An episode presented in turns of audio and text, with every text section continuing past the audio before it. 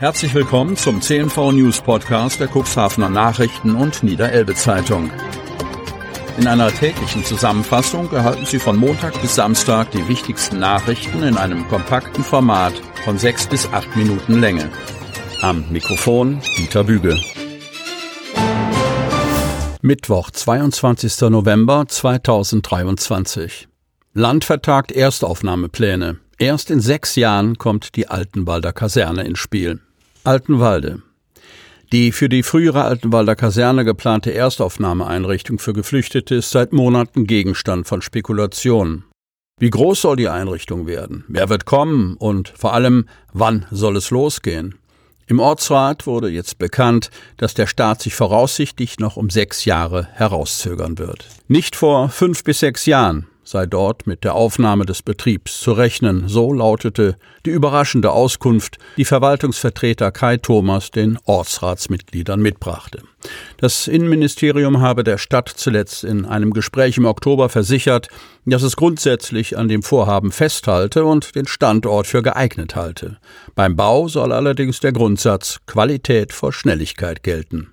Einen konkreten Starttermin hatte das Land wohlweislich von Anfang an nie genannt. Allerdings schien, nachdem die Pläne bekannt geworden waren, die baldige Nutzung des Areals als dringlich. Die anfangs genannte Zahl von bis zu 1000 Plätzen hatte das Land schon auf 600 herunterkorrigiert, als im Februar 2023 Dr. Susanne Graf, Leiterin der Abteilung Migration im Innenministerium, im Cuxhavener Rat die Landespläne vorstellte. Seither hat es hitzige Diskussionen in der Politik gegeben und die Bürger fragten immer wieder, wie es nun weitergehen soll. Auch als Oberbürgermeister Uwe Santja im Februar seine Reihe Santja Schnack in Altenwalde startete, war das Kasernenareal das beherrschende Thema. Erstmals vorgestellt worden waren die Pläne Ende Oktober 2022 in der Altenwalder Kirche. Zusätzlich ging es dabei auch um eine Großunterkunft in Regie des Landkreises Cuxhaven mit Platz für bis zu 200 Geflüchtete. Eine solche Unterkunft ist darauf ausgerichtet, dass Einzelpersonen und Familien dort unter Umständen noch länger leben.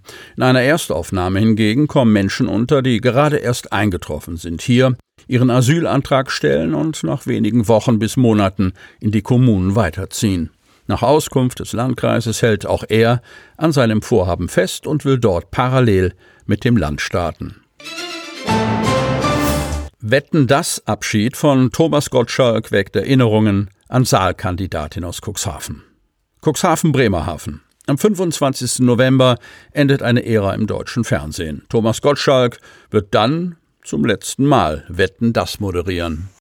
Sein Showabschied weckt im Norden Erinnerungen an die Übertragungen aus der Bremerhavener Stadthalle und an eine siegreiche Saalkandidatin aus Cuxhaven. Dass ein Superstar mit acht Leibwächtern und einem Dutzend schwarzer Limousinen vor der Bremerhavener Stadthalle vorfährt, dürfte heute wohl kaum jemand für möglich halten.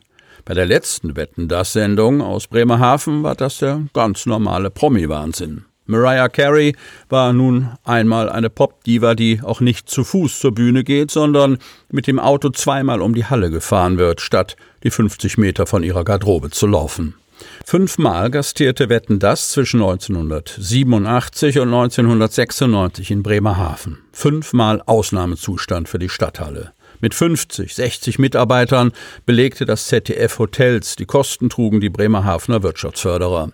Denn der Imagegewinn war nicht in Geld aufzurechnen, wenn Frank Elstner oder Thomas Gottschalk kamen. Am 21. Februar 1987 hatte die Cuxhavenerin Christine Groth als Saalkandidatin ihren großen Auftritt bei Wetten das. Die Live-Show in Bremerhaven war ein Top-Ereignis. 22 Millionen Zuschauer saßen an den Fernsehbildschirmen, 1400 Gäste verfolgten die Sendung in der Seestadthalle.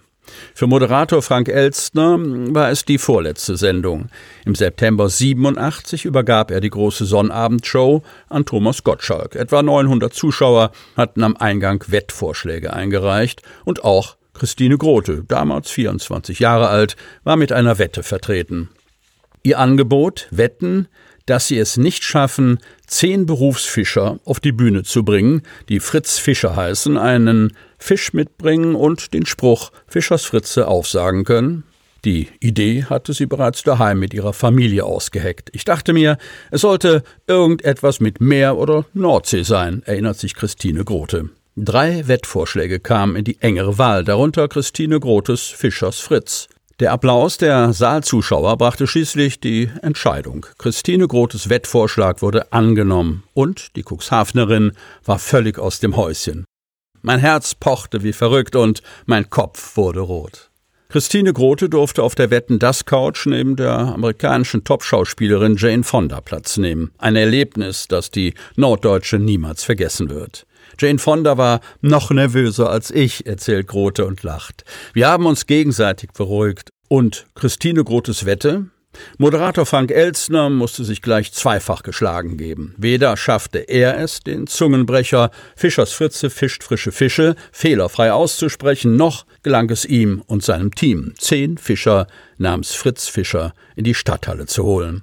Christine Grote triumphierte und konnte einen Gewinn von 3940 D-Mark mit nach Hause nehmen.